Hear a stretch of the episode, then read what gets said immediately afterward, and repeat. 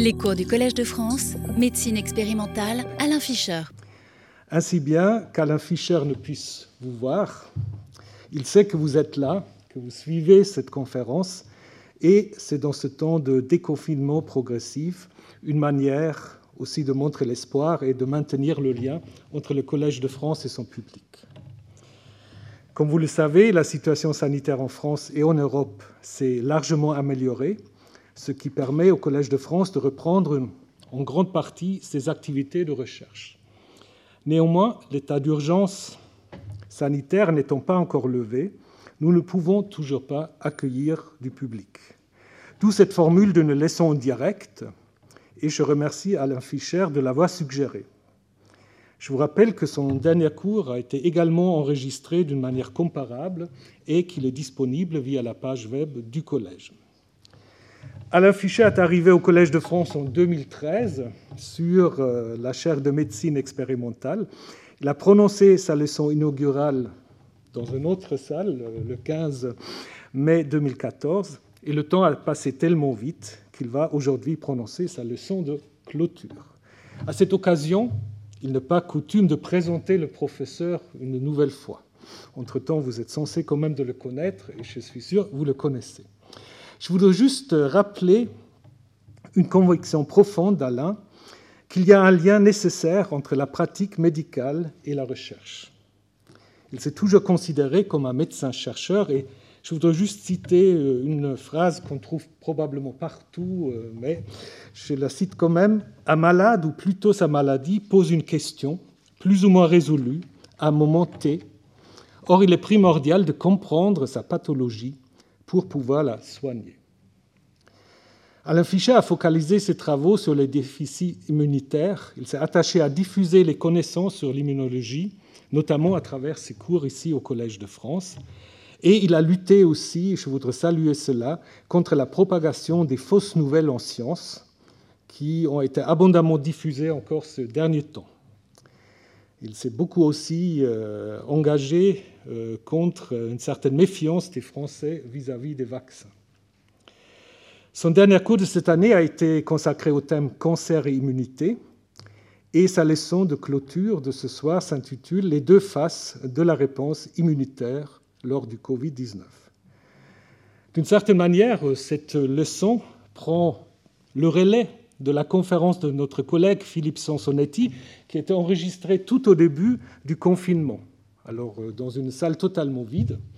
Donc ici, on fait une sorte de, encadrement. Donc euh, le déconfinement est donc accompagné par euh, la leçon que Alain Fischer prononcera ce soir où il va faire le point de nos connaissances sur la réponse immune induite par le virus.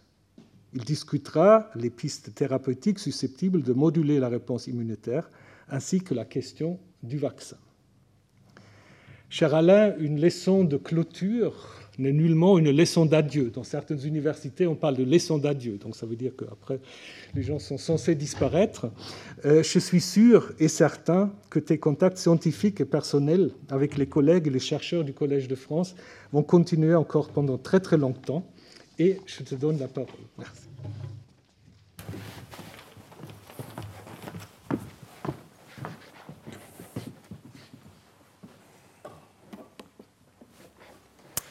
Euh, cher Thomas, merci beaucoup pour euh, ces mots euh, d'accueil, pour cette leçon de clôture. Évidemment, c'est une leçon un petit peu particulière, encore que je ne ressens pas vraiment, peut-être à tort, le, concept de clôture aujourd'hui. Effectivement, j'ai bien l'intention de continuer autant que je le peux et qu'on voudra bien de moi à travailler avec les collègues du collège et avec les collègues avec lesquels j'ai l'habitude d'interagir au sein de l'hôpital Necker Enfants Malades, plus particulièrement de l'Institut de recherche Imagine, l'Institut des maladies génétiques. Je profite de, cette situation pour remercier aussi l'ensemble des personnes euh, sous la diligente main de Marilène Neston de Rennes, euh, qui permettent que les cours se passent merveilleusement bien. J'ai une expérience euh, vraiment formidable au cours de ces sept années. Vous notez que c'est un septennat, mais j'en dirai pas plus. merci encore pour cette superbe organisation, le superbe fonctionnement du collège. Donc j'ai choisi effectivement le, thème euh, de la réponse immunitaire. Ce n'est pas totalement absurde de ma part puisque je suis immunologiste, à l'égard de ce virus SARS-CoV-2 qui crée cette maladie, qui provoque cette maladie que l'on appelle Covid-19. Il paraît qu'il faut la traiter au féminin, mais je ne peux pas. pour moi, elle reste, il reste. Donc, la maladie, elle reste le Covid-19, comme il y a après tout le paludisme, par exemple. Voilà, et je pensais que c'était bien d'en parler. Effectivement, en me plaçant dans la perspective du remarquable exposé qu'a fait Philippe Sansenetti il y a quelques semaines, qui me sert d'introduction, même si je vais reprendre quelques éléments d'introduction spécifiques sur l'état des connaissances à propos de cette maladie, avant d'en développer les, aspects plus spécifiques concernant la, réponse immunitaire. Alors je pense que si on veut euh, situer le contexte dans lequel nous étions, en février-mars, peut-être il faut écouter un instant ce, ce court échange. Alors là, il ne faut pas que je me trompe, c'est un moment critique. Response in a time of crisis. In stage one, we say nothing is going to happen. Stage two, we say something may be going to happen, but we should do nothing about it. In stage three, we say that maybe we should do something about it, but there's nothing we can do. Stage four, we say maybe there was something we could have done, but it's too late now. Bon, j'espère que ce n'est pas tout à fait la réalité, mais... Ah, non, non, non, une fois, ça suffit. Euh, donc, en l'espace de quelques mois, il est assez remarquable d'observer la, masse d'informations scientifiques qui ont été recueillies, pas toujours malheureusement mis en évidence comme on le souhaiterait dans les médias, mais c'est vraiment impressionnant. Il y a eu une mobilisation scientifique de par le monde remarquable, et donc de très nombreux résultats obtenus. Le premier, évident, c'est qu'en l'espace d'un tout petit nombre de semaines, les collègues chinois ont isolé le virus, obtenu la séquence du génome de ce virus, et donc qui constitue évidemment la base de l'étude de la biologie de ce virus. Donc je, vous rappelle, il va y avoir quelques diapositives qui vont suivre, euh, qui évoquent cela en termes de, synthèse des connaissances actuelles en général sur, le, sur ce virus. Donc c'est un virus de la famille des coronavirus, parce qu'il a une forme comme euh, cela euh, est visible sur le dessin ici, de couronne avec ses protéines extérieures, en particulier la spicule, qui dépasse, et dont on va reparler à plusieurs reprises, qui dépasse de l'extérieur du virus. C'est un virus à ARN simple brin, donc il y a un brin d'ARN qui code pour l'ensemble euh, de l'information génétique et donc de la synthèse de, ces protéines. C'est une vaste famille de virus, il y a de très nombreux coronavirus connus dans le monde du vivant. Euh, pour ce qui concerne l'homme, il y a deux familles de coronavirus qui l'infectent, auxquelles nous sommes susceptibles. La famille des alpha-coronavirus, il y a quatre virus connus qui provoquent des maladies infectieuses banales, type de rhume. Et les bêta-coronavirus, ça c'est une autre histoire, puisque là, nous avons maintenant, nous connaissons trois virus qui provoquent une infection sévère. Les deux premiers provoquaient une infection sévère, mais qui a été heureusement limitée dans l'espace et dans le temps. Le MERS-CoV, donc qui a provoqué des infections extrêmement graves dans le Moyen-Orient pendant quelques années, et le SARS-CoV-1, SARS c'est pour syndrome en français SRAS, syndrome respiratoire aigu sévère, donc pneumopathie sévère, on va y revenir, SARS-CoV-1 qui a affecté un moment la Chine, et donc le virus actuel, le SARS-CoV-2. CoV-1 et CoV-2 sont lointains cousins, ils ont à peu près 80% euh, d'identité de leur séquence génétique. Donc l'image de droite vous schématise la, structure du virus avec euh, donc, euh, les protéines de spicules insérées dans la membrane bilipidique comme, empruntée aux cellules hôtes. Et il y a également une autre protéine qui s'appelle l'enveloppe, la matrice, et à l'intérieur, l'ARN est associé à la nucléoprotéine. Et il y a également d'autres éléments protéiques qui, interviennent de façon à réguler un certain nombre de fonctions et aussi à interagir avec les cellules qui sont infectées. Je vous rappelle que cette infection, vous le savez tous, est une zoonose, que le virus est initialement originaire de chauves-souris, on retrouve des virus qui ont une analogie de séquence de 96%. Il y a probablement eu un autre intermédiaire dont on soupçonne que ce soit le fameux pangolin, mais ceci n'est pas strictement démontré. Ce que nous savons aujourd'hui, c'est que le virus se fixe à la surface des cellules qui l'infectent, comme tout virus, sur un récepteur, et ce récepteur a été identifié. Il s'agit de la protéine S2, AS2 en anglais, Angiotensin Converting Enzyme 2. C'est une protéine qui est, une enzyme qui clive des peptides euh, qui est chère à Pierre Corvol parce qu'elle est apparentée, je ne vais pas entrer dans ces détails, mais c'est important, à la régulation de la pression artérielle. Mais donc de façon inopinée, euh, le virus a réussi à se créer des séquences sur la, spicule, composée d'une fraction S2 et S1, peu importe, qui se fixent sur cette protéine et permettent l'endocytose du virus dans la cellule en sachant qu'il y a un co-récepteur qui s'appelle TIMP-RSS2.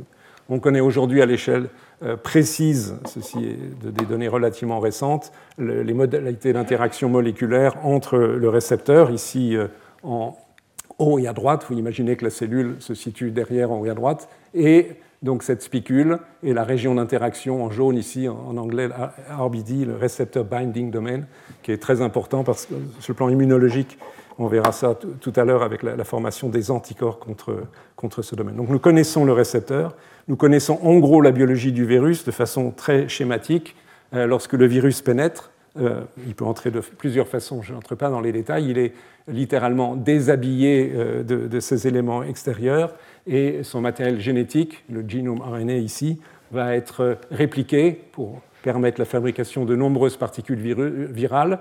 Et d'autres éléments vont être transcrits pour permettre la traduction des différents éléments protéiques, les protéines de structure et les protéines qui ne sont pas de structure, permettant ensuite l'assemblée des particules virales euh, qui se font euh, à proximité de, de la région qui s'appelle le Golgi au sein des cellules. Et enfin comme pour tout virus, le relargage de particules virales en grande quantité. Donc cette biologie, qui n'est pas strictement euh, très différente de, la biologie de beaucoup de virus, est, en fait assez bien déterminée. Si on, se, on, arrive à des choses plus spécifiques et qui se rapprochent de la, ce qui se passe chez l'homme, il est intéressant d'observer sur quelles cellules de l'organisme ce récepteur en particulier S2, plus ou moins les, autres que j'ai mentionnés, est euh, exprimé. évidemment, ceci est en lien avec la pathologie et ceci est parfaitement logique. Euh, en fait, le virus, on le sait maintenant, est euh, essentiellement euh, présent et infecte des cellules dans la sphère oropharyngée. C'est là que la réplication virale est la plus forte. Et on sait aujourd'hui en fait que les particules virales sont ensuite dégluties dans les poumons. Vous savez bien sûr que les poumons sont la cible principale pathologique, mais en fait les cellules du poumon expriment plutôt moins de récepteurs que la région oropharyngée qui joue un rôle très très important. La particularité de ce virus, c'est se fixer sur un récepteur qui est exprimé par un très grand nombre de tissus, donc en dehors de la sphère respiratoire, qui est évidemment essentielle, l'intestin, il se trouve qu'il y a des symptômes digestifs souvent dans cette pathologie, les reins, et il y a aussi des, pathologies rénales, le cœur, ce qui n'est pas sans poser aussi de, sérieuses difficultés, de sérieuses pathologies, dans une certaine mesure le foie, et j'y reviendrai à un moment donné, les vaisseaux sanguins, euh, les cellules endothéliales qui bordent les vaisseaux sanguins expriment le récepteur, et ceci a des conséquences pathologiques et immunopathologiques sur lesquelles je reviendrai. Et il y a une petite énigme euh, que je ne fais que mentionner, je ne pourrais pas l'aborder plus avant, c'est le cerveau. Euh, les cellules du cerveau proprement dites, en dehors des cellules endothéliales des vaisseaux, n'expriment pas le récepteur, et néanmoins, la pathologie cérébrale est loin d'être rare. bénigne ou sévère, vous savez qu'une des caractéristiques cliniques est la perte du goût et de l'odorat qui sont clairement des manifestations neurologiques, mais dont l'explication physiopathologique n'est pas aujourd'hui connue.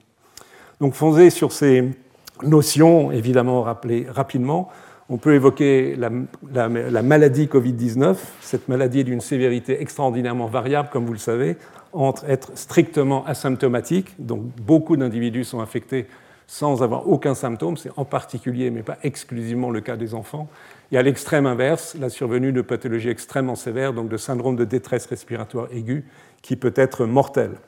Euh, de façon intermédiaire, les symptômes les plus fréquents et relativement peu spécifiques sont la fièvre, la toux, les troubles digestifs et donc la perte du goût et de l'odorat qui sont relativement caractéristiques, et de façon intermédiaire aussi euh, la survenue de pneumonies qui ne sont pas forcément extrêmement sévères. Euh, la, fréquence relative est, à peu près inversée, évidemment c'est un peu schématique, heureusement, les formes les plus sévères sont rares et vous savez que la mortalité globale de, la maladie, et on reverra tout à l'heure les, facteurs de risque, est heureusement faible, mais non négligeable, puisqu'elle se situe entre 0,5 et 1% euh, des personnes infectées. Petite illustration de la pathologie, ici vous avez des images thoraciques euh, de, l'infection à des stades de sévérité variables.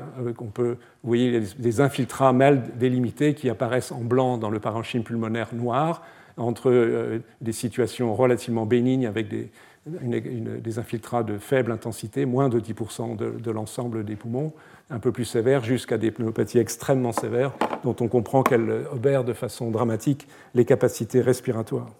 Et au sein des poumons, il y a toute une série de lésions, euh, sans être extrêmement exhaustif. Il y a par exemple cette image-là est encore relativement peu pathologique. On retrouve encore des alvéoles, pulmonaires, donc, où l'air passe, et avec les possibilités d'échange gazeux, mais au niveau de la flèche, par exemple, vous voyez probablement pas très bien, il y a des membranes hyalines qui sont une constitution d'une barrière supplémentaire au passage de l'air. Il y a des thromboses. Ici, vous avez une thrombose d'un vaisseau. J'ai déjà évoqué le fait qu'il y avait une pathologie endothéliale. On la retrouve dans les poumons et dans d'autres organes. Et puis, à des stades plus avancés, vous voyez que les espaces aériens disparaissent. Il y a à la fois une infiltration de cellules du système immunitaire, j'y reviendrai, mais aussi une prolifération de cellules fibroblastiques et euh, une disparition, donc des, destructions, une mort cellulaire des, des cellules qu'on appelle les pneumocytes qui bordent les alvéoles et une fibrose. Donc, une situation tout à fait dramatique. Quelques mots d'épidémiologie, encore une fois, c'est un résumé rapide. La situation actuelle est, celle-ci. Euh, au jour, ces chiffres datent d'hier, mais peu importe. On a identifié, évidemment, c'est une sous-estimation, 8 200 000 cas euh, d'infection euh, à Covid par le SARS-CoV-2, donc de Covid-2 dans le monde. Et vous voyez que c'est une courbe cumulative, mais vous voyez qu'elle n'a pas tendance à s'infléchir. Donc la pandémie est loin d'être contrôlée de par le monde. Et euh, dans l'état actuel des connaissances, avec des, statistiques qui sont de qualité variable en fonction des pays, le nombre de morts enregistrés est de 445 000. La situation française est, comme vous le savez, meilleure. Euh, si on, regarde en bas à gauche euh, sur cette diapositive le nombre de nouveaux cas par jour, donc c'est une courbe différente de celle-ci qui est cumulative, vous voyez qu'après le pic de, mars-avril, le, le, confinement a débuté ici à peu près, quand on a vu le nombre de cas augmenter. Et grâce au confinement, on peut dire que c'est vraiment grâce au confinement, le nombre de cas a considérablement chuté, le nombre de nouveaux cas, pour parler correctement, même si on n'est pas à un niveau nul. Le virus continue de circuler et il y a de ci, de là des, petits clusters. Et en donc 194 000 cas connus en France, avec 29 500 décès. Et la courbe, comme vous le voyez, est heureusement a décru de façon profonde, même s'il y a encore des, personnes qui décèdent. Donc une situation relativement contrôlée en France qui explique le fait que le confinement soit maintenant euh, relâché, que les enfants retournent à l'école, etc. Mais enfin, des risques de, reprise, comme vous le savez, et à l'échelle mondiale, une pandémie qui est, loin d'être terminée. Quelques données euh, épidémiologiques sur les facteurs de, gravité, surtout que cela influencera l'analyse de la réponse immunitaire. Vous avez ici deux, euh, diagrammes qui correspondent à aux études françaises qui ont été faites par les, collègues de, l'Institut Pasteur, de Cochemez en particulier. Et vous avez à gauche euh, le nombre d'hospitalisations en fonction de l'âge et en fonction du sexe, féminin ou masculin. Et vous voyez ce que vous savez très très bien, que les personnes âgées sont de loin les plus susceptibles. S'ils sont hospitalisés, ça veut dire qu'ils ont une infection plus grave. Et vous voyez que systématiquement, les colonnes bleues dominent les colonnes roses ou rouges, et donc il y a plus d'hommes que de femmes, les hommes sont plus susceptibles à l'infection et sont plus susceptibles de mourir. Euh, et donc ici, vous avez le, nombre de morts tels qu'ils avaient été enregistrés, ça se passe à peu près au mois de mai dans cette publication. Vous voyez que la plupart des personnes décédées ont plus de 70 ans. C'est à peu près 85% des, des, décès sont chez des personnes âgées de plus de 70 ans, mais quand même, il y a des décès d'adultes plus jeunes et de façon absolument exceptionnelle d'enfants vous voyez que le facteur de risque pour euh, avant 20 ans, la probabilité de mourir est de 0,001% quand elle est de 8% chez les personnes âgées de plus de 80 ans. Donc il y a une différence extraordinaire et dont l'explication n'est pas complètement évidente, mais j'en discuterai quelques éléments sur le, sur le plan immunologique. Euh, pour, pour, réfléchir sur l'immunologie, une dernière notion issue de l'épidémiologie, ici ce sont des données britanniques qui sont l'étude de, de certains, j'ai sélectionné certains facteurs de risque de la mortalité de la maladie donc données britanniques qui ont été publiées récemment, où il y a d'une part, et j'en dis un mot même si on est loin de l'immunologie, il est évident que les conditions socio-économiques jouent un rôle important dans la mortalité. Vous avez ici, euh, dans les statistiques britanniques, euh, les, conditions ethniques, et tous ceux qui ne sont pas blancs ont un facteur de risque qui est parfois deux fois plus élevé que dans la population blanche euh, de, mourir, et une étude stricte du contexte socio-économique qui montre une relation tout à fait clair avec euh, cette situation. Plus, les gens sont dépourvus, plus ils ont un risque vers la droite euh, de, mourir. Donc le, contexte socio-économique, pour des raisons que je n'ai pas le temps de discuter ici, mais évidemment c'est une notion absolument essentielle, joue un rôle important.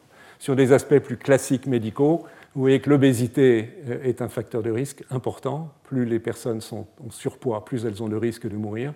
Il en est de même du diabète dit de type 2, le diabète métabolique. Il en est de même des maladies respiratoires chroniques et des maladies cardiaques chroniques retenez quelque part ces, notions parce que j'essaierai tout à l'heure d'apporter quelques éléments d'hypothèse explicative vus sous l'angle de la lorgnette de, l'immunologie. voilà. Alors, après cette introduction sur le, Covid forcément synthétique, je voudrais aussi faire une petite introduction sur l'immunologie, dans la mesure où vous n'êtes pas tous spécialistes du système immunitaire. il y a quelques notions qui sont indispensables, me semble-t-il, à rappeler si l'on veut discuter spécifiquement de la réponse immunitaire à l'égard de ce virus. Les réponses immunitaires, schématiquement, se divisent en deux grands blocs. Le premier consiste en ce qu'on appelle l'immunité innée, et l'immunité innée, en fait, est une immunité qui est liée à toutes les cellules de notre, organisme, pas uniquement les cellules spécifiquement dédiées aux réponses immunitaires, que sont les globules blancs, mais toutes nos cellules, les cellules épithéliales, les cellules du cerveau, etc., euh, obéissent à ce principe de reconnaissance de produits microbiens de façon schématique sur cette image pour un type de récepteur, où il y a des, un, capteur, si vous voulez, qui reconnaît un produit microbien qui est schématisé en ovale rouge ou en ellipse, je ne sais pas, ici, un système de signalisation dans le cytoplasme qui aboutit euh, au niveau du noyau à l'activation euh, extrêmement rapide de l'expression d'une série de gènes qui vont être engagés dans la, dans la réponse immunitaire.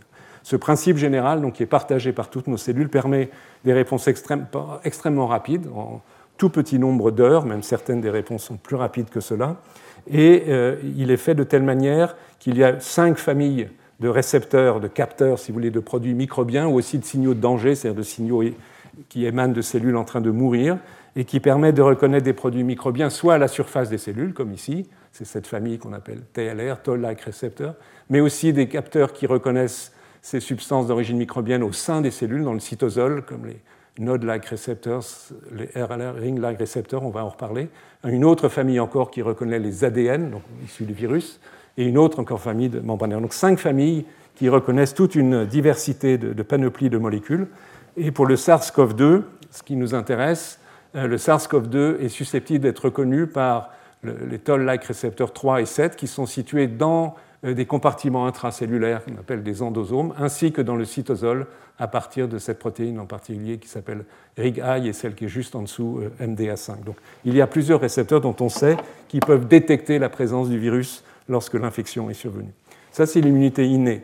L'immunité adaptative, elle est liée aux lymphocytes T ou aux lymphocytes B. C'est un principe complètement différent où, euh, au cours de leur développement, de leur différenciation qui se passe en partie dans la moelle osseuse et dans le thymus pour les lymphocytes T, se diversifient des cellules qui sont toutes différentes les unes des autres par recombinaison génétique qui génèrent des récepteurs à la surface, schématisés par ces, petits morceaux noirs, euh, qui reconnaissent des antigènes schématisés par la boule rouge, et donc il va faire, évidemment il n'y en a pas quatre, mais des millions, des dizaines de millions de différents chez nous tous, que lorsqu'un antigène, mettons un, extrait de peptide d'une protéine du virus, est reconnu par ces cellules, selon des modalités précises que je n'indique pas ici, ces cellules vont se mettre à se diviser, se transformer en cellules effectrices et qui vont exercer leur, leur fonction immunitaire. L'implication de ce système, c'est qu'il est extrêmement spécifique, mais il est lent, puisque avant qu'une réponse immune soit efficace, il faut que les cellules à ce stade-là se divisent, et ça prend plusieurs jours, 7 à 8 jours, pendant lesquels l'infection virale n'est pas contrôlée par l'immunité adaptative, elle ne peut l'être que par l'immunité innée. Et une notion importante de cette immunité est le fait qu'une fois que la réponse immunitaire est terminée, il persiste un certain nombre de cellules qui ont, entre guillemets, une mémoire euh, de cette infection et que ce sont les cellules qui seront réactivées euh, lors d'une seconde infection. Donc c'est sur ce principe, sur ce concept qu'est fondée euh, la vaccination. Et dans ce cas-là, elle s'amplifie extrêmement rapidement. Donc le système est double. Il y a d'une part les lymphocytes T, pardon de, ces rappels, mais je, pense qu'ils sont nécessaires pour discuter ensuite plus spécifiquement. Les lymphocytes T sont ici du thymus. Il y a deux grandes catégories de lymphocytes T, CD4 et CD8. Et parmi les CD4, toute une série de, groupes différents qui ont des fonctions différentes lorsqu'ils sont activés. Et les lymphocytes TCD8 exerçant plus particulièrement une fonction que j'ai marquée ici en rouge parce qu'elle est importante dans le cadre de l'immunité contre le SARS-CoV-2, qui est de cytotoxicité, c'est-à-dire une capacité schématisée par ce petit dessin de tuer, la, cellule lymphocytaire est ici en euh, gris, la, cellule infectée, marquée ici par un virus en bleu, et donc par des systèmes de reconnaissance et, de mobilisation de substances qui vont, toxiques qui vont être apportées vers la cellule bleue. La cellule bleue va mourir très rapidement. C'est une façon pas très élégante de se débarrasser d'une infection en tuant les cellules infectées par un, micro-organisme. Euh, les autres fonctions importantes dans, le contexte de l'infection virale, c'est la production d'interféron gamma, qui est un certain type de cytokine qui joue un rôle dans l'activation des macrophages, une autre population importante des réponses immunes. Et enfin, ces cellules-là, les lymphocytes T que l'on appelle TFH, en anglais c'est follicular helper, qui aident à produire des anticorps. Les anticorps est une notion avec laquelle nous sommes plus familiers. Donc, une autre catégorie de lymphocytes, lymphocytes B, produisent ces molécules qui sont des, immunoglobulines, des hétérodimères, qui ont une fonction anticorps, c'est-à-dire à leurs deux extrémités de, l'Y, de reconnaître un antigène, par exemple à la surface d'un virus, ou un antigène soluble, donc de se fixer par exemple sur ce virus. Et la fonction attendue, si on raisonne de façon un tout petit peu finaliste de ces anticorps, c'est de neutraliser le virus, c'est-à-dire de l'empêcher de se fixer de se fixer sur les cellules et d'infecter les cellules. Cette notion est très importante et j'y reviendrai tout à l'heure. Voilà pour ce très court d'horizon sur le système immunitaire, plus une notion que même nous, immunologistes, oublions souvent, mais qui est très importante et qui n'est pas très bien connue, c'est qu'en fait, la dynamique d'une réponse immunitaire comprend en fait non pas deux phases, mais trois phases. Donc l'immunité innée, dans les, les tout premiers jours, même les premières heures d'une infection est mise en jeu et joue un rôle absolument critique, on va le revoir dans un instant spécifiquement à propos du SARS-CoV-2 suivi mais décalé d'une bonne semaine euh, de la réponse adaptative, mais suivi d'un troisième, type de réponse, en fait, qui débute initialement mais se prolonge, qui sont des réponses destinées à préserver les tissus, à les réparer lorsqu'ils ont été détruits. Et ceci est absolument fondamental, enfin on le conçoit intuitivement, euh, dans le contrôle et la sévérité d'une infection. Euh, si vous pouvez réparer des cellules épithéliales d'un poumon, vous pouvez à nouveau respirer, pour dire les choses de façon un tout petit peu schématique. autant nos connaissances sont assez avancées en ce qui concerne l'immunité innée et l'immunité adaptative, autant nous connaissons beaucoup moins bien aujourd'hui les paramètres de, cette étape de réparation de tissus, et je suis absolument convaincu qu'il y a là un champ de, connaissances à développer, donc pour l'instant un champ d'inconnu à propos de l'infection sur le SARS-CoV-2 et, sa gravité. Alors on peut essayer à partir de ce rapide tour d'horizon du système immunitaire d'évoquer plus spécifiquement ce qui se passe lorsque le virus infecte des cellules. Donc ce schéma ici vous met en évidence euh, la, réponse la plus importante de l'immunité innée. Il y en a d'autres, les choses sont évidemment plus complexes, mais qui est mise en jeu par euh, l'infection par le virus. Donc à nouveau, euh, tout en haut, le virus qui pénètre grâce à son récepteur à l'intérieur des cellules, il suit le schéma biologique de son cycle viral que j'ai évoqué tout à l'heure. Donc au sein du cytoplasme, des molécules, donc j'ai déjà évoqué le nom, RIGA et MDA5, vont reconnaître les ARN viraux et au sein de ces endosomes, les mêmes, ARN vont aussi être reconnus par ces récepteurs-là, TLR7, TLR3, qui vont induire une voie de signalisation. On peut le remarquer ici. Donc ici, les éléments détecteurs, les capteurs, si on veut, des, ARN viraux. La transmission de signaux par la mise en jeu d'une série de molécules dans le cytoplasme, qui va induire une réponse. Et, en fait, la réponse, il devrait y avoir un S, il y en a de nombreuses. Mais la principale, et c'est celle dont je vais parler le plus, vous allez voir pourquoi dans une seconde, c'est la, production par l'induction de la transcription des gènes qui codent pour ce qu'on appelle des interférons. ce sont des molécules qui ont été décrites il y a maintenant 60-70 ans, dont on a montré qu'elles interféraient, d'où leur nom, avec la réplication des virus. Tous les virus, ce n'est pas spécifiquement naturellement celui-là. Donc, les, sont sécrétés par toutes les cellules, bien que certaines cellules du système immunitaire, plus spécifiquement, sont de meilleurs producteurs de ces interférons. Mais ces interférons, essentiellement ceux de type 1 et de type 3, sont sécrétés, sont excrétés à l'extérieur de la cellule, vont se fixer à la surface d'autres cellules, mais ça peut être la même cellule d'ailleurs éventuellement, qui exprime un récepteur qui est composé de deux chaînes, euh, et donc l'interférence se fixe, active à nouveau une voie de signalisation et induit l'expression de toute une série de gènes qu'on appelle en anglais ISG, Interference Stimulated Genes, et qui vont agir, on va voir ça dans un instant, pour essayer de contrôler la, la réplication virale. Donc ce sont la phase effectrice le système est, en vrai dire, assez complexe, parce qu'en ne se contentant de parler que des interférons, on connaît 20 protéines différentes entre les types 1 et les types 3. Il y a les alpha, bêta, lambda, j'entre pas dans les détails. Ils n'ont pas forcément tous les mêmes récepteurs, pas tous les, mêmes voies de signalisation. Et on sait que l'interféron de type 3 agit essentiellement au niveau des muqueuses, mais ceci est évidemment pertinent dans le contexte de l'infection à SARS-CoV-2. Et la complexité va croissant lorsqu'on étudie les effecteurs, puisqu'on sait que ces interférons induisent, l'expression de 600 gènes, donc de 600 protéines différentes qui sont de façon variée et pas toujours encore bien connues, impliquées dans les réponses euh, antivirales. Juste un schéma qui n'est pas spécifique du SARS-CoV-2 et que je ne vais évidemment pas détailler, mais sachez que parmi ces 600 protéines, un grand nombre d'entre elles sont impliqués pour de bloquer à tel ou tel stade, tel ou tel stade excusez-moi, du cycle viral, que ce soit par exemple la phase de uncoating en anglais, le déshabillage de la particule virale, si on pense à ces deux molécules-là, ou au blocage de la réplication de l'ARN, de la traduction, bref. Toute une série d'actions euh, ont été sélectionnées au cours de l'évolution pour éviter au maximum la réplication des, virus. Donc c'est un système qui est extrêmement puissant dans sa capacité euh, de restreindre la réplication des virus et donc de freiner la, maladie virale.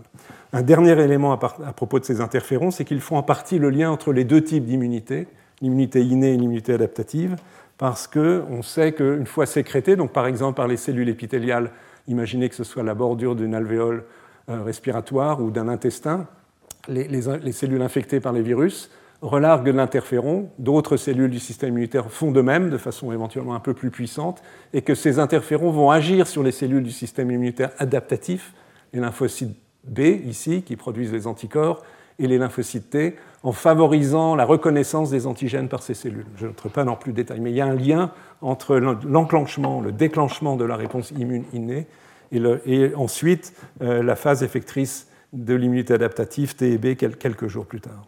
Alors qu'est-ce qui se passe? Arrivons vraiment au cœur du sujet maintenant. Qu'est-ce qui se passe dans une infection virale? Alors la plupart des infections par des virus respiratoires communs, les virus des rhumes divers, les adénovirus, les virus respiratoires syncytiaux et d'autres, la présence, euh, l'infection pardon, euh, des cellules du système des cellules respiratoires par les virus vont déclencher une très forte production d'interférons et donc de ces 600 ou en tous les cas un certain nombre de ces protéines.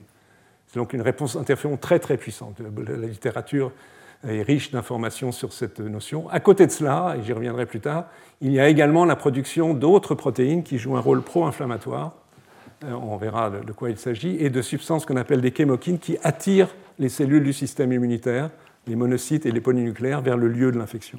Ça, donc, c'est ce qui se passe dans les infections respiratoires bénignes, pour dire les choses de façon un peu schématique, avec une issue favorable.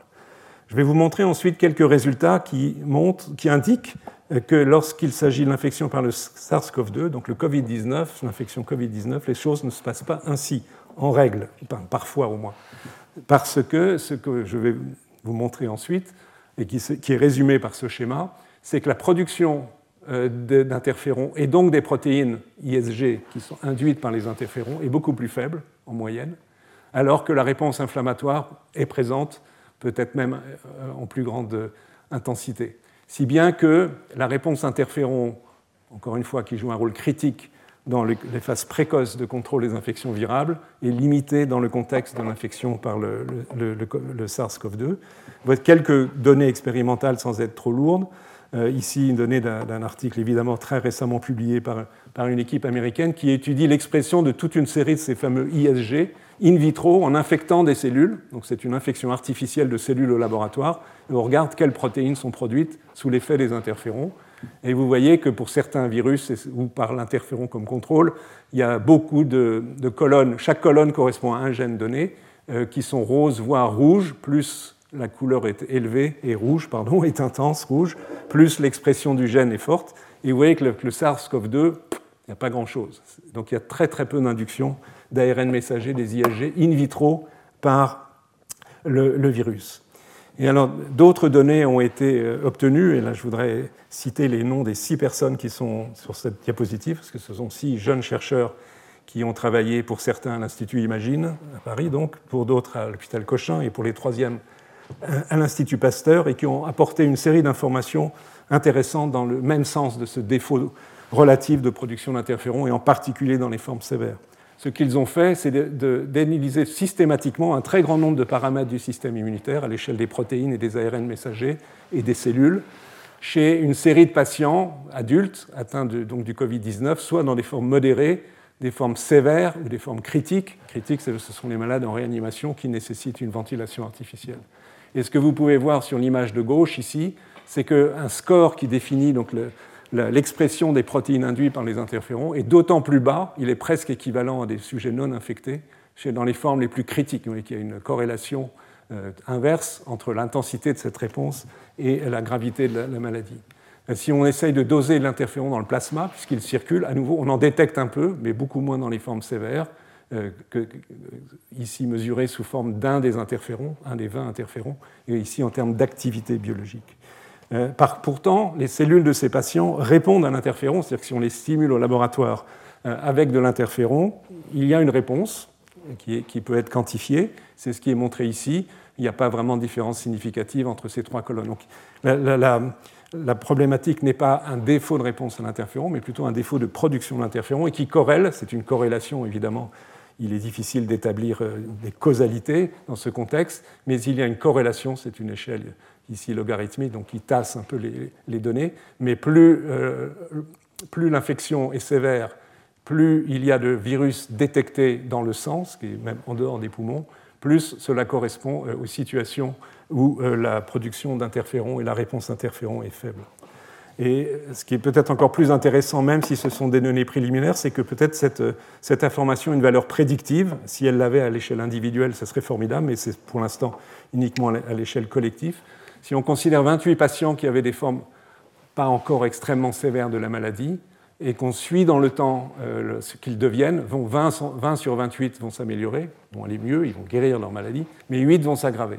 Et si on regarde quel était le score de réponse interféron de ces malades au moment où ils ont été testés, c'est-à-dire à peu près au dixième jour d'infection, vous voyez que ceux qui vont s'aggraver étaient ceux qui avaient un score de réponse à un interféron très très faible et qui avaient moins d'interférons alpha, euh, donc d'un d'interféron dans le plasma. Donc il semble y avoir une corrélation forte, peut-être avec une valeur prédictive, entre la capacité ou la mauvaise capacité à produire ces interférons de type 1 et probablement aussi de type 3 et la gravité de la maladie.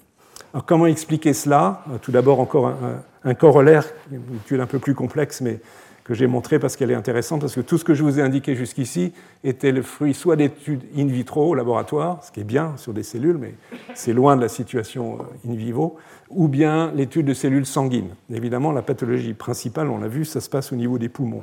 Donc il y a une équipe, notamment euh, qui comprend un chercheur de l'Institut Pasteur qui s'appelle Pierre Boss, qui a travaillé avec l'équipe de Ido Amit en Israël, au Weizmann Institute.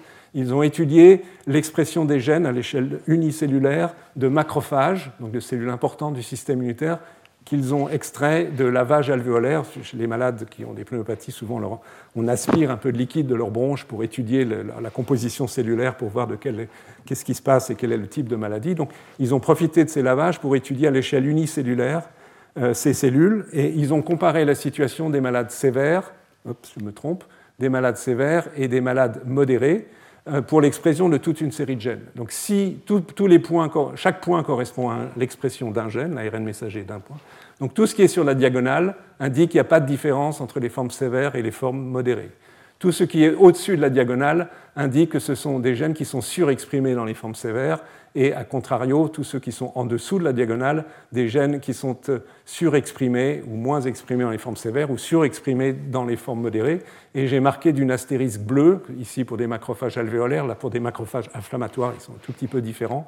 Il y a toute une série de gènes en bleu qui en fait correspondent à des gènes induits par les interférons qui sont moins bien exprimés chez les dans les patients atteints des formes sévères. Donc on retrouve au moins en partie l'information telle que je vous l'avais montrée euh, pour le sang, et donc évidemment qui, est importante, puisque à nouveau il s'agit là, au sein des poumons, du lieu principal de l'infection et, où s'exprime la sévérité de la maladie. comment essayer d'expliquer le fait que, euh, curieusement, ces bêta-coronavirus ne sont pas associés à des réponses fortes à l'égard d'interférons et parfois faibles dans les formes les plus graves les explications sont multiples et loin d'être toutes connues. L'une d'entre elles, qui en fait résume surtout des travaux faits sur les bêta-coronavirus déjà connus, donc le MERS et le SARS-CoV-1, c'est que le, virus exprime une série de protéines qui sont capables de contrecarrer la réponse de l'hôte, en l'occurrence la production d'interférons, et à différents stades, que je n'ai bien sûr pas vous détailler, les protéines virales sont capables d'exercer un effet inhibiteur significatif sur l'induction de la production d'interférons. Donc le virus a développé au cours de son évolution des mesures qui contrecarrent cette réponse immunitaire. Et d'autre part, on peut essayer de réfléchir sur des facteurs liés à l'hôte. Donc cette production d'interférons, on a vu que le virus par lui-même, qui est schématisé ici, avec les spicules en rouge et le petit, la barre verte, bloque dans une certaine mesure, ne sont pas très euh, actifs pour permettre l'expression de ces protéines au sein des cellules infectées. On retrouve en haut à droite les facteurs connus comme étant les facteurs de gravité de la maladie, l'âge, le diabète, l'obésité, la maladie auto et le fait d'être un homme. et de façon variable, avec des données qui ne sont pas d'une solidité aujourd'hui complète, mais enfin, il y a un certain nombre d'indications qui indiquent que dans toutes ces situations, la capacité cellulaire de production d'interférons est diminuée. Donc on peut imaginer que cela participe de la gravité de la maladie. Et enfin, on peut se poser la question, ce sont des études en cours, mais dont les résultats ne sont pas encore connus, il est possible qu'il y ait des facteurs de susceptibilité individuelle génétique, euh, par exemple, qui toucheraient la capacité de produire des interférons, euh, ou de, l'induction de la signalisation par ces interférons, qui favoriserait aussi le déficit immunitaire en le sens d'un défaut de, production d'interférons. Donc voilà un, élément assez important concernant l'immunité innée. J'y reviendrai au niveau de la thérapeutique. Si on passe à la réponse adaptative, maintenant, les lymphocytes T et les lymphocytes B, en commençant par la production d'anticorps, ici, nous avons une cinétique un peu complexe, il y a beaucoup de cours, mais en fait, on voir que ce n'est pas si compliqué que ça, c'est le temps de l'infection, début des symptômes avec cette colonne noire, la, semaine qui précède, où il n'y a pas encore de, symptômes, mais pourtant les, patients sont déjà contagieux parce que le virus est détectable. Il est détectable au niveau nasopharyngé, c'est la courbe en bleu. Euh, il est présent dans l'arbre respiratoire, c'est la courbe rouge-orange ici. Euh, et il est un peu plus tard aussi présent dans les selles. Vous voyez, vous voyez la cinétique de détection du virus. Et pour ce qui nous intéresse à la minute, c'est-à-dire la réponse anticorps, à partir du 7-8e jour, commence à se développer une réponse anticorps qui est détectée chez tous les patients, sévères et moins sévères, avec ce qu'on appelle les anticorps de classe IgM d'abord, c'est la courbe en violette, et qui une durée de réponse plus faible, et la courbe en vert, qui est l'apparition d'anticorps de classe IgG. Donc une réponse anticorps survient, et comme vous savez, elle est utilisée aujourd'hui comme test pour savoir si quelqu'un a été infecté ou pour confirmer une infection, et permet aussi des études épidémiologiques populationnelles. Donc ça, c'est la cinétique. Qu'est-ce que ces anticorps reconnaissent? On sait à peu près aujourd'hui ce qu'il en est. Vous avez ici la comparaison de détection d'anticorps dans deux groupes de patients par rapport à des témoins dirigés contre la, nucléoprotéine qui est associée à l'ARN au sein du virus, les IgG et les IgM. Et vous avez ici des anticorps, on va revoir ça dans un instant, les plus intéressants, qui reconnaissent euh, la région de la spicule qui se fixe sur le récepteur, le récepteur binding domain, SRBD, et vous voyez, tous les patients ont développé les anticorps des IgG et des IgM dans cette étude. Ils ne sont pas très nombreux, mais cela reflète l'état des connaissances. Et le point crucial, c'est qu'en fait, et ça c'est plutôt une bonne nouvelle, c'est qu'il semble que tous les patients développent des anticorps dits neutralisants. Donc je vous rappelle qu'anticorps neutralisants, ça veut dire que les anticorps se fixant sur le virus, donc essentiellement sur la, la, spicule et plus spécifiquement sur la région d'interaction avec le récepteur à la surface cellulaire empêchent l'infection cellulaire. Donc évidemment, ils sont critiques dans le contrôle d'une infection. Vous avez ici l'étude de toute une série de patients. Chaque colonne indique le, taux d'anticorps, peu importe, par rapport à des contrôles. Donc ces anticorps sont présents, se développent avec le temps, entre 8, et 4 semaines, 8 jours et 4 semaines après le début de l'infection. Et on peut montrer aussi, ce qui est une notion intéressante, il faut faire la transition avec les lymphocytes, c'est que leur détection corrèle avec une réponse des lymphocytes T eux-mêmes. Euh, ce qui n'est pas une surprise puisqu'on sait qu'il y a une interaction entre les deux populations cellulaires. En abscisse, ce sont les titres d'anticorps neutralisants à des stades variables de la maladie, donc il y a encore des moments où ils ne sont pas présents euh, de façon précoce. Et en ordonnée, c'est le nombre de, T, de lymphocytes dans le sang spécifique de peptides issus de la nucléoprotéine du virus, voyez qu'il y a une très très forte corrélation. Et de fait, on a mis en évidence récemment, hein, toutes ces données datent des, deux derniers mois schématiquement, une réponse des lymphocytes T qui a été essentiellement étudié dans le sang, ce qui n'est pas parfaitement euh, pertinent par rapport au lieu de l'infection, mais enfin c'est plus facile d'accéder évidemment à ces cellules dans le sang.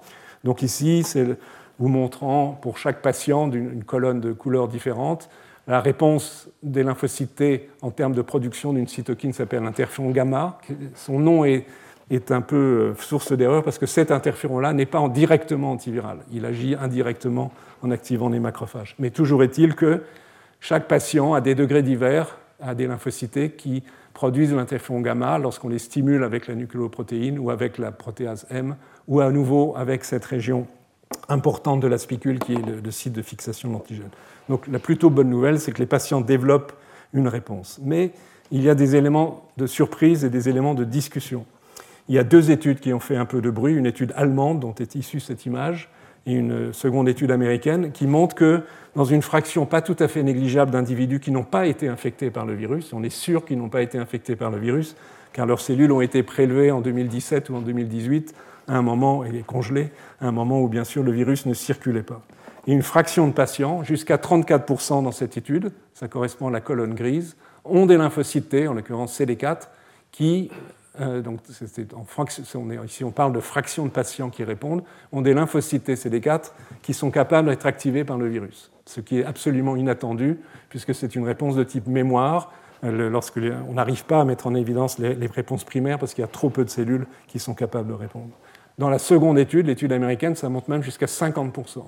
Donc l'hypothèse, c'est que ces lymphocytes T, et ce n'est pas une notion anecdotique, euh, sont présentes, ces lymphocytes T mémoire sont présents parce qu'ils ont été préactivés ou activés antérieurement par des infections par d'autres coronavirus. Je vous rappelle les alpha-coronavirus qui donnent des infections bénignes.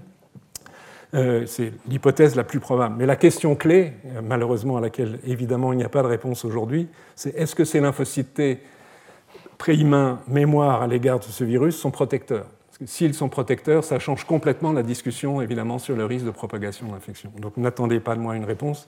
La réponse viendra dans les mois qui viennent, mais pas aujourd'hui. Mais c'est une notion évidemment absolument critique Notez, ben, on ne peut pas le voir sur cette diapositive, mais sachez que néanmoins ces réponses sont d'intensité beaucoup plus faible que celles que l'on observe chez les patients euh, qui ont effectivement une infection.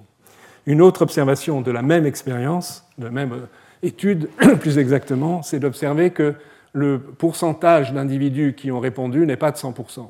Vous avez à l'égard d'une partie de la spicule, la partie S1 aminoterminale de la protéine, il y a presque 40% de patients dans cette, dans cette cohorte qui n'ont pas répondu euh, in vitro, les lymphocytes ne, ne, reconnaissent pas le virus, et qu'il y en a encore ici quelques-uns euh, pour la réponse contre ce, second élément de la spicule. Donc il y a des patients qui n'ont pas, chez lesquels on n'arrive pas à mettre en évidence de réponse des lymphocytes, et il se trouve que ce sont les malades les plus sévères.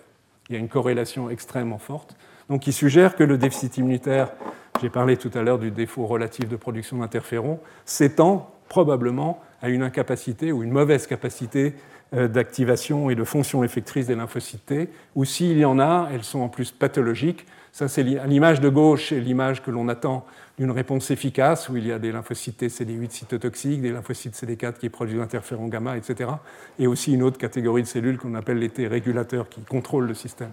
Chez les patients sévères, il y a quelques-unes de ces cellules, mais elles sont par exemple pathologiques. Celles-ci, les CD4, produisent une cytokine qui s'appelle le GMCSF, qui active les macrophages, et on va voir tout à l'heure que les macrophages jouent un rôle important dans, la pathologie. Euh, une autre façon d'essayer d'étudier ce qui se passe dans la réponse immune à l'égard du Covid et la variabilité individuelle est d'essayer de se poser la question suivante. On connaît dans l'espèce humaine des milliers de maladies génétiques, donc où des altérations d'un gène provoquent une maladie. Donc on peut se poser la question, et c'est une façon d'étudier le rôle éventuel des produits de certains de ces gènes, de savoir si des mutations rendent les patients plus susceptibles au virus. Et évidemment, ces patients sont connus et certains d'entre eux ont été infectés euh, par le virus. Alors font-ils des Covid-19 plus sévères que d'autres? Et en fonction de quel type d'anomalie génétique donc c'est une étude forcément longue qui nécessite de colliger des données à l'échelle mondiale, mais je vais vous donner quelques résultats concernant euh, les pathologies génétiques les plus pertinentes qui sont les anomalies génétiques du système immunitaire lui-même, là où on attend potentiellement des anomalies qui favoriseraient la survenue d'une infection grave. Et sachez qu'on connaît aujourd'hui 420 de ces maladies à peu près. Donc on peut raisonner pour l'immunité innée, pour les lymphocytes, pour les lymphocytes B. C'est évidemment forcément un peu schématique de présenter les choses ainsi, mais cela a une part d'exactitude. Et c'est un travail qui est, fait à l'échelle mondiale, notamment euh, en, collaboration avec des collègues en Australie, Stu Tanguy et Isabelle Mates en Belgique, si on regarde l'immunité innée, on attend des anomalies de l'interféron, pour les raisons que j'ai déjà évoquées, mais on ne les a pas encore. Pourquoi on ne les a pas vues sous cet angle-là? C'est que les patients connus pour avoir des anomalies génétiques du système de production d'interféron sont extrêmement peu nombreux. Extrêmement peu nombreux, on en connaît moins de 10 dans le monde. Vous avez un ordre de grandeur. Donc on ne peut pas avoir l'information euh, de ce type. Mais l'étude inverse, c'est de rechercher des anomalies génétiques chez les patients atteints de Covid-19, peut-être apportera ce type d'information. Les lymphocytes on ne sait pas, euh, parce que ce sont des enfants jeunes qui sont atteints de ces maladies, qui sont des maladies sévères et euh, qui sont traités avant que l'on puisse avoir cette réponse. Par contre, là, on a une information et qui est une surprise, ce sont chez les patients qui ont des défauts de production d'anticorps. Il y a toute une série de maladies génétiques qui font que les patients ne produisent pas du tout l'anticorps, ni IgG, ni IgM, etc. Et on connaît aujourd'hui dans le monde 8 cas, 8 patients qui n'ont pas d'immunoglobuline du tout Ils ont un traitement qui leur apporte des anticorps, mais pas des anticorps anti-Covid. Il n'y en a pas de disponibles, enfin, il n'y en avait pas de disponibles jusqu'à très peu. Et ces huit patients ont fait une infection bénigne, absolument bénigne, mais pour certains, c'est pour arriver à faire le diagnostic, c'était pas absolument évident tellement l'infection était bénigne, ce qui pourrait suggérer que ces anticorps ne servent à rien, mais ce serait une façon de raisonner totalement fausse. Ce que cela nous indique, c'est que le système est assez redondant et robuste, mais cette redondance, le fait que le système immunitaire puisse contrôler dans certaines conditions l'infection virale, même en l'absence d'anticorps, ne signifie pas que les anticorps sont inutiles. Il vaut mieux les avoir, mais le système arrive à compenser cette, déficience et je pense que c'est une, information qui sera utile pour la suite. Je voudrais faire un petit résumé intermédiaire à ce stade euh, de, la discussion, en essayant de ne pas être trop trop long.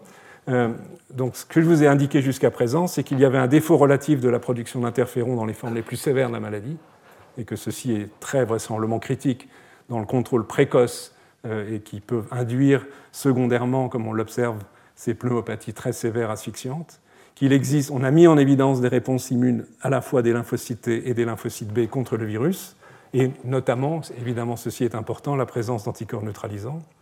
Il est possible qu'il existe une immunité croisée induite par d'autres coronavirus euh, dans une fraction de la population, mais on ne sait pas si ceci est anecdotique ou ceci est protecteur.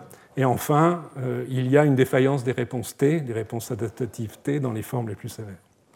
Un autre élément de la maladie dont on a beaucoup parlé, que je vais évoquer brièvement, c'est en fait ce qui fait la gravité finale de la pathologie pulmonaire et de, parfois de l'atteinte d'autres tissus, c'est ce qu'on appelle l'orage cytokinique ou la tempête euh, cytokinique ou l'hyperinflammation, qui, que l'on peut décrire par le fait que chez ces patients atteints des formes les plus graves, on peut détecter dans leur sang, c'est les images que je vais vous montrer, décrire dans une seconde, ou au niveau de leurs poumons, c'est la même image que j'ai déjà montrée mais que je vais recommenter, euh, on détecte la présence de protéines inflammatoires, comme l'interleukine 6, le Tumor Necrotizing Factor, TNF, et bien d'autres, euh, dont on sait qu'elles jouent un rôle, je vais vous montrer ça dans un instant, pour favoriser les afflux de cellules, aussi à travers les chémokines, et la libération de substances toxiques susceptibles d'induire d'une part la mort des cellules épithéliales, des pneumocytes, et d'autre part des transformations vers des cellules euh, fibroblastiques du, tissu environnant.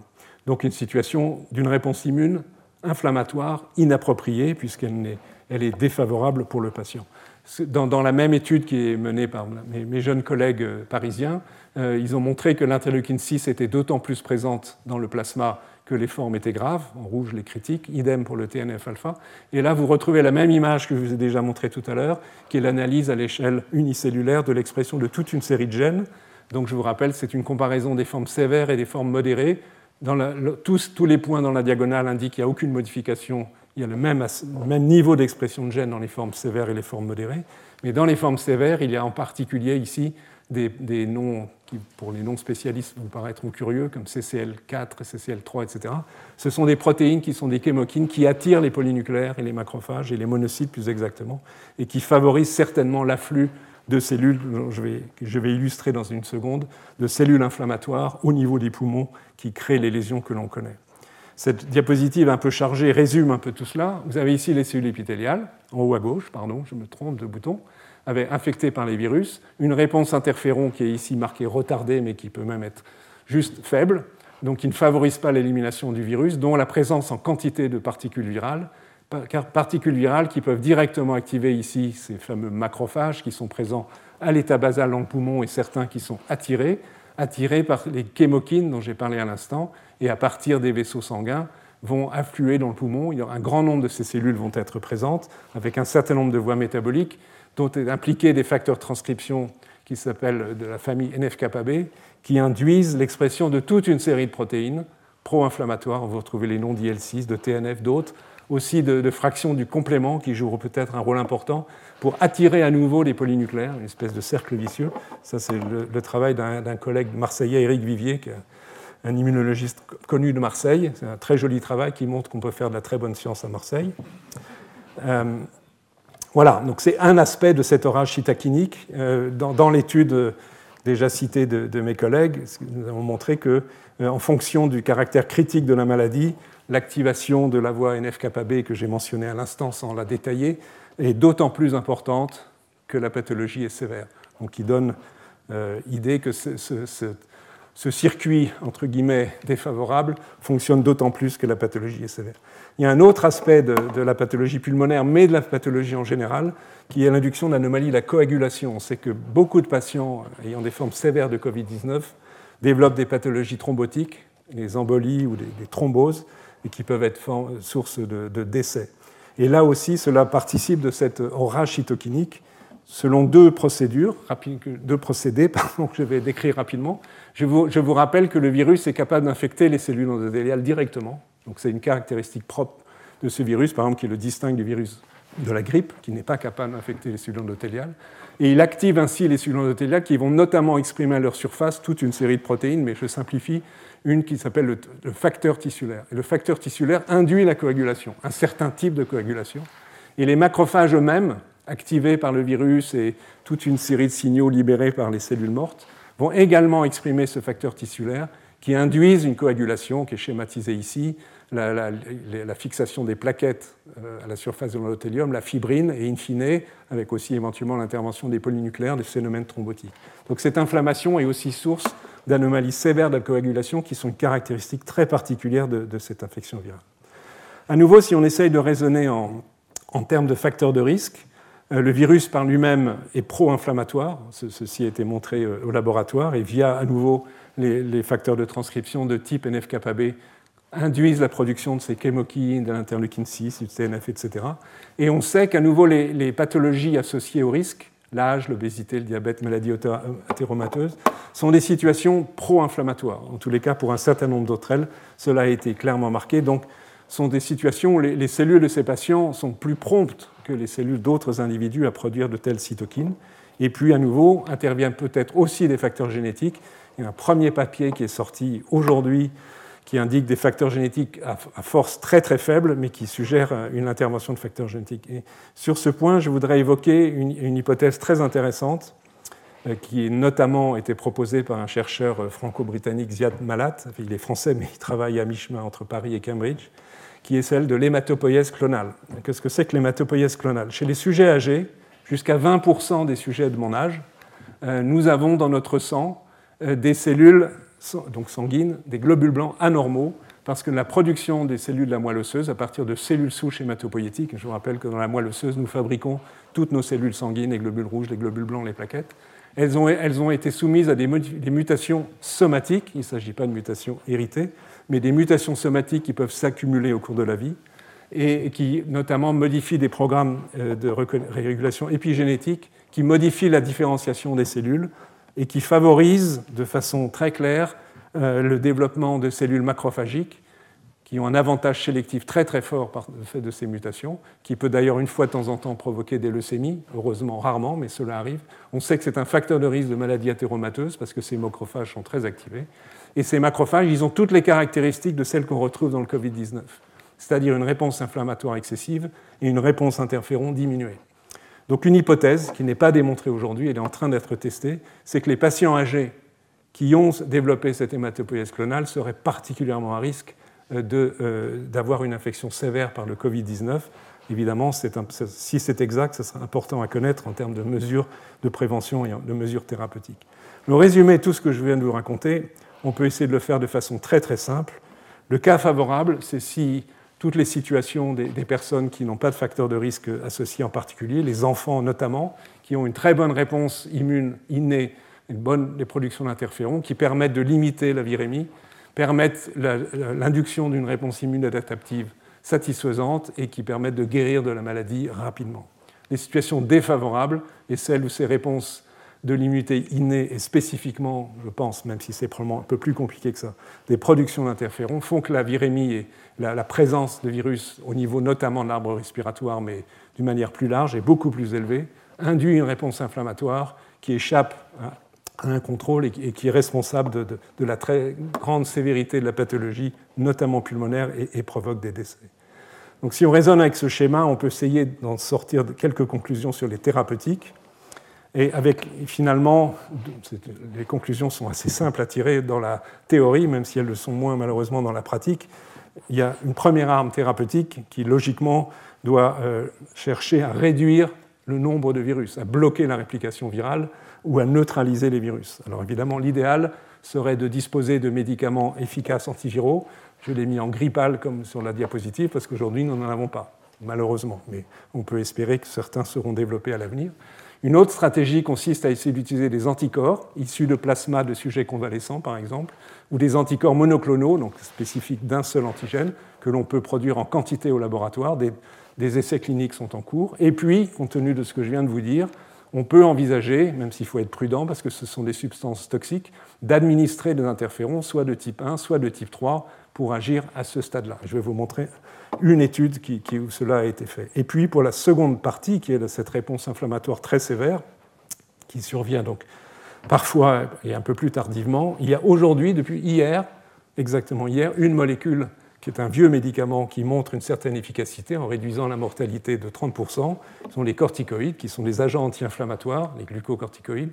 Il est logique, compte tenu de leur effet inhibiteur non spécifique des réponses inflammatoires, qu'ils aient une certaine action. De façon plus spécifique, plus élégante si c'est possible, des substances ciblant telle ou telle molécule dont on pense qu'elles ont un rôle important dans cette réponse inflammatoire, l'interleukin 6, le TNF, une kinase qui s'appelle BTK, ou le complément dont j'ai déjà parlé, sont autant de stratégies thérapeutiques possibles qui sont en train d'être testées plus ou moins facilement dans, le contexte actuel. Mais on peut imaginer que logiquement, pour des malades de gravité moyenne, où on veut éviter qu'ils évoluent vers les formes sévères, surtout s'ils ont des facteurs de risque que j'ai indiqués, la logique serait, c'est notre proposition, de combiner un traitement, par exemple, avec une injection d'interféron et une de ces substances anti-inflammatoires pour agir sur les deux aspects de, de la maladie. Un exemple, c'est la seule étude pour l'instant disponible qui vient de Hong Kong, qui n'est pas parfaite, mais qui suggère que l'administration d'interférons pourrait être efficace. Il s'agit d'une étude, vous allez voir pourquoi elle n'est pas parfaite, où les, les chercheurs, médecins, ont comparé l'efficacité sur l'infection virale chez des malades de gravité moyenne, comme on dit, d'injection d'une forme d'interféron qu'on appelle l'interféron bêta, plus deux, en fait, trois molécules antivirales, mais en fait, on sait qu'elles ne sont pas efficaces aujourd'hui. Et ils ont comparé par tirage au sort ce traitement à l'utilisation euh, uniquement de médicaments antiviraux, mais c'est là qu'il y a une faille dans l'étude, c'est qu'ils ont utilisé ces deux drogues-là, mais pas celle-là. Donc il y a deux différences entre le groupe contrôle et le groupe thérapeutique, ce qui n'est pas rigoureusement euh, ce que l'on peut souhaiter. Néanmoins, euh, cette étude montre une efficacité du groupe avec interféron, puisque en fonction du temps, le score clinique diminue plus vite, c'est la courbe en rouge, chez les malades traités que dans le groupe contrôle, et que la charge virale également régresse plus rapidement. C'est une suggestion. Cette étude à elle seule ne suffit pas à démontrer que l'interféron pourrait être utile, mais c'est un résultat plutôt encourageant et plusieurs des grandes études en cours actuellement, Discovery et d'autres, testent l'hypothèse interféron. Mon dernier point, si je peux en prendre quelques, minutes, euh, c'est de discuter de la vaccination. Évidemment, tout le monde pense, parle et espère la vaccination. Donc, le principe de base, c'est l'immunité de groupe. D'abord, c'est la mémoire immunitaire, dont je vous ai parlé tout à l'heure, et ensuite, c'est le concept d'immunité de groupe. Je vous rappelle de quoi il s'agit. Dans une population non immunisée, si vous avez un malade infecté en rouge, qui va être en contact avec d'autres personnes, il est, susceptible, il est contagieux, il va en contaminer en moyenne 3, on va revoir ça dans un instant, et ainsi de suite, ça peut aller assez vite, euh, ces trois-là vont en contaminer d'autres, etc., etc., si bien qu'au bout d'un temps assez rapide, on peut avoir beaucoup de personnes infectées. Les personnes guéries sont a priori protégées parce qu'elles ont développé une mémoire, une mémoire immunitaire de, l'immunité adaptative. Euh, la, notion d'immunité de groupe, c'est que si on est dans une population où il y a déjà beaucoup de sujets protégés, imaginons vaccinés dans un monde idéal, et qu'il y a une personne infectée, eh bien cette personne infectée ne va pas pouvoir transmettre le virus à grand monde, peut-être à cette personne ici en bleu, qui est encore susceptible, mais vous voyez qu'il va devenir elle-même secondairement infectée puis protégée. Donc il n'y a pas de propagation du virus possible. Donc l'idée est que s'il y a une fraction suffisante de la population qui est protégée, soit parce qu'ils ont déjà été malades, soit parce qu'elles ont pu recevoir un vaccin efficace, l'infection euh, s'arrête d'elle-même. Évidemment, c'est l'objectif vers lequel tout le monde tend. Alors, les, estimations qui ont pu être faites est que, en moyenne, mais ce sont des, notions probablement un tout petit peu simplificatrices, en moyenne, une personne infectée par le SARS-CoV-2 en infecte 3. C'est le coefficient dit R0, et un petit calcul arithmétique simple euh, permet de dire que si une personne sur trois en moyenne est euh, euh, pardon, je dis une bêtise, une personne infectée en infecte trois autres, il faut euh, que 70% de la population soit protégée pour voir l'infection s'éteindre. Au passage, le, Covid est de loin n'est pas le virus le plus contagieux. Par exemple, le virus de la rougeole, qui est complètement à droite ici, pour, arrêter une, une, épidémie de virus de la rougeole, il faut que 95% de la population soit euh, protégée par la vaccination, parce qu'en moyenne, une personne qui est porteur du virus de la rougeole en infecte 12 à 15 autres. Donc c'est un virus beaucoup moins contagieux que le virus de la rougeole ou bien euh, la varicelle, etc mais plus, par exemple, que le, virus de la grippe H1N1. Ce modèle, il est intéressant, il donne des informations très utiles, mais il est probablement inexact parce qu'en fait, euh, là on entre dans des notions moins bien connues, mais nous ne sommes pas égaux dans notre capacité de propager l'infection. Euh, c'est extraordinairement hétérogène. On sait qu'il y a des, entre guillemets, super propagateurs, un jargon abominable, mais qui a été utilisé, de personnes probablement qui ont contaminé, disons, centaines d'autres. Évidemment, dans des circonstances favorables, pensez à, cette réunion d'évangélistes à Mulhouse où les gens, les uns proches des autres, ont chanté ensemble, etc. Mais il y a probablement des personnes qui en ont contaminé des centaines d'autres. Donc la valeur 3 est une valeur moyenne avec une énorme dispersion et qui fait que le modèle n'est pas tout à fait exact. Il est peut-être un tout petit peu pessimiste, c'est-à-dire que peut-être qu'une immunité de groupe, de, mais évidemment je spécule de façon presque arbitraire en disant que 40 ou 50% de protection de la population pourrait être suffisant. Mais c'est le concept qui mène éventuellement à la vaccination. Pour qu'il y ait vaccination, ça veut dire que l'infection est protectrice. Est-ce que chez l'homme l'infection est protectrice? On n'en sait rien puisqu'on n'a pas le recul suffisant pour savoir si une personne qui a été infectée, si à nouveau elle est en contact avec le virus, est-ce qu'elle va être à nouveau malade ou non. Par contre, on a des données expérimentales chez le singe, le macaque rhesus. Ce n'est pas un modèle idéal parce que le singe fait une infection beaucoup moins sévère que l'homme, donc ce n'est pas tout à fait sûr qu'on puisse tout à fait comparer, mais néanmoins les données sont encourageantes. Ces données qui ont été récemment. Excusez-moi, j'ai fait une bêtise. Euh, voilà. Euh, vous avez ici à gauche donc on, infecte le singe et on regarde, chaque courbe correspond à un singe donné, dans un lavage broncho-alvéolaire ou dans les sécrétions des, bronches, on regarde la quantité de virus et vous voyez que euh, le virus est détecté et qu'avec le temps, le singe guérit et donc le virus disparaît. Si ensuite on réinfecte une seconde fois les mêmes singes, vous voyez qu'il n'y a pratiquement pas de virus détectable. Et la charge virale est beaucoup, beaucoup, beaucoup plus faible. Et en parallèle, par contre, il y a une montée des anticorps. La courbe en rouge, c'est la, la moyenne des données de chacun de ces cells. Donc ces résultats suggèrent qu'une infection est protectrice, donc ce qui est plutôt une bonne nouvelle, mais encore une fois, ce n'est pas tout à fait le bon modèle, parce que ce n'est pas un virus qui infecte naturellement le singe, c'est un virus qui infecte naturellement l'homme, et donc il y a des caractéristiques différentes. Mais c'est une base assez raisonnable pour réfléchir sur la vaccination.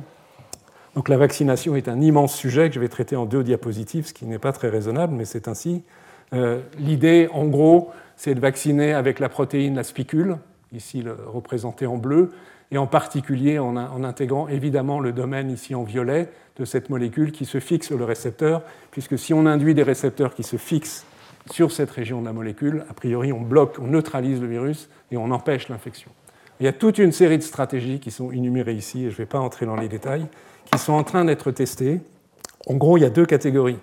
Il y a la catégorie du haut qui est une technologie plutôt innovante qui, repose sur les, méthodes de recombinaison génétique et qui vont, essayer de développer en fait de nouveaux types de, vaccins qui sont guère utilisés pour l'instant pour d'autres euh, microbes, que sont des vaccins à base d'ARN viral, à base d'ADN, à base de la protéine recombinante, celle-là, ou des éléments génétiques du virus placés dans un vecteur viral inactif ou pas actif.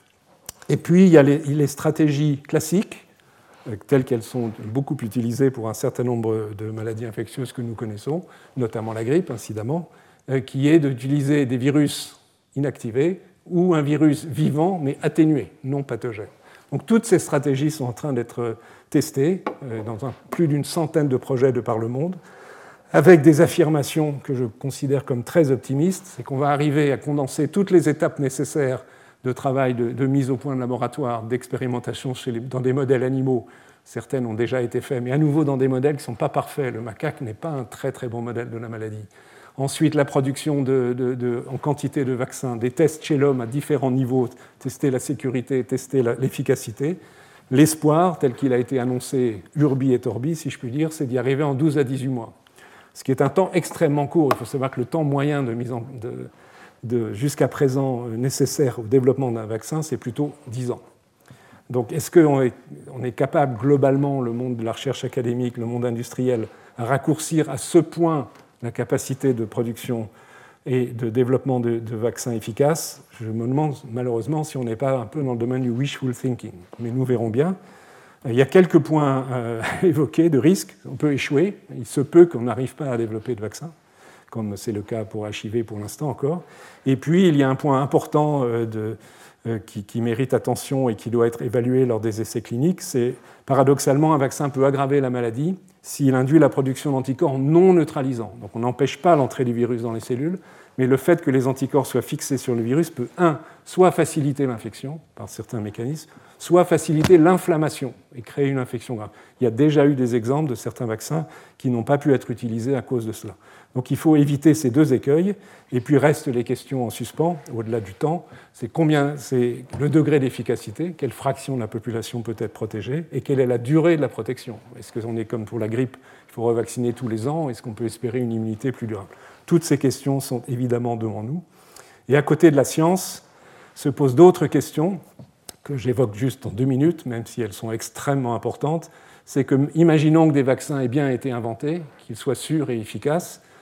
Euh, pour qu'ils soient un succès, il faut aussi qu'on les produise massivement. Il faut des, unités de production euh, qui sont en partie en cours de construction, mais qui dépassent largement ce qui existe aujourd'hui dans, le monde pharmaceutique. Il y a un point très important sur un plan simplement éthique, c'est à qui seront distribués ces virus. Euh, quelles, sont les règles de distribution. Si vous pensez à M. Trump, il est clair que pour lui, euh, les, sociétés pharmaceutiques qu'il a financées abondamment, plus de 500 millions de dollars pour deux d'entre elles, vont faire un vaccin pour les Américains, pas pour les autres. Donc, est-ce que, ou bien est-ce qu'on espère aller vers l'idée d'une régulation et d'un bien commun universel? Évidemment, beaucoup de personnes y aspirent, mais cette, affaire est, est compliquée, affaire de choix politiques, de choix industriels et, je pense sera l'objet de, nombreux débats dans les, mois et les années qui viennent. Il y a un troisième point, malheureusement assez fort en France, encore faut-il que le vaccin soit accepté par la population. Et je ne vais pas entrer dans le détail, mais c'est évident que c'est une problématique. Voilà, j'en ai quasiment fini. Je voudrais conclure de quelques mots pour dire que je pense qu'il est à nouveau remarquable de signaler à quel point les, les connaissances ont progressé en quelques mois, avec une mobilisation de milliers de chercheurs de par le monde ce qui d'ailleurs pose un tout petit problème d'acquisition d'informations qui arrivent de façon massive euh, avec des, papiers pas encore acceptés mais mis sur les sites, etc. Enfin, il y a vraiment un problème de tri de l'information pertinente. Malgré toutes ces avancées, il y a de nombreuses questions en suspens. Quelques-unes, c'est à l'échelle de l'individu et non pas d'une population. Peut-on prédire la sévérité et donc adapter la thérapeutique? Euh, Mieux préciser les mécanismes par lesquels le virus échappe à la réponse immunitaire, et je me concentre que sur le système immunitaire. Il y a d'autres questions, évidemment. Euh, les effecteurs de la réponse immune, leur qualité, leur durée de protection, on y, revient à nouveau. Bien sûr, les thérapeutiques, qu'elles soient antivirales, je rappelle qu'il n'y en a pas de disponible aujourd'hui, ou d'améliorer les thérapeutiques anti-inflammatoires, il faut mettre au point un vaccin. Et le tout dernier point que je voudrais évoquer, et ce sera la note d'ambiance finale, telle qu'on peut la concevoir à la mi-juin, c'est qu'il ne faut pas oublier que le Covid-19 n'est pas la seule maladie qui affecte notre santé. Il y a d'autres maladies infectieuses, et en particulier dans les, populations les plus défavorisées, et les maladies non infectieuses, il ne faut pas tout à fait oublier. Et j'ai un petit film pour illustrer ce point que je voudrais vous montrer.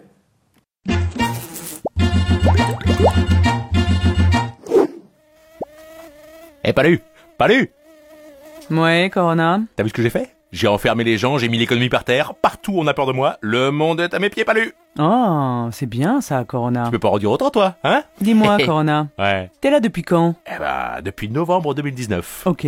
Et t'as tué combien d'humains? Oh, je sais pas, quelques centaines de milliers, euh, enfin pour l'instant. Hein. Mhm.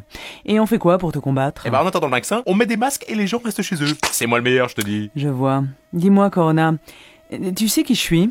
Eh bah, t'es palu le paludisme, quoi. Après, euh, bon. Alors, je vais t'expliquer qui je suis vraiment, mon petit virus. J'étais là au temps des pharaons. Oui, bon. Ça fait un siècle qu'on cherche un vaccin contre moi. Ah je tue 400 000 humains par an. Des milliards depuis que je suis là. Ah oui, quand même. Et le truc le plus efficace pour me combattre, c'est la moustiquaire. Hmm. Alors, je dois bien reconnaître que t'as foutu un beau bordel. Ah. Respect. Mais dans trois ans maximum, mon petit virus, t'es mort. Ah bon? Contre les virus comme toi, on trouve toujours un vaccin. Et puis, euh, t'as oublié un truc? Quoi? Le lavage de mains. Le lavage de, bah, oh, ah Pour te tuer, il se lave les mains. Qu'est-ce qui se passe Avec moi, euh, ça marche pas. Ah, pénible. enfin seul. Voilà, je pense que ça illustre assez bien la situation actuelle. Je voudrais terminer de, deux mots pour remercier Malika Turi qui, pour ce topo, comme pour beaucoup de cours, euh, a mis en forme mes diapositives et elle a joué un rôle magnifique. Et aussi euh, une jeune demoiselle, Lison Fischer, qui est ma petite fille, qui a dessiné un des virus que vous avez vu passer et à nouveau saluer toutes les institutions avec lesquelles je travaille, évidemment le Collège de France, l'assistance publique des hôpitaux de Paris, l'hôpital Necker-Enfants Malades, l'Institut des maladies génétiques et l'INSERM avec lesquels j'ai bien l'intention de continuer à travailler. Je vous remercie de votre attention. Retrouvez tous les contenus du Collège de France sur www.colège-2-france.fr.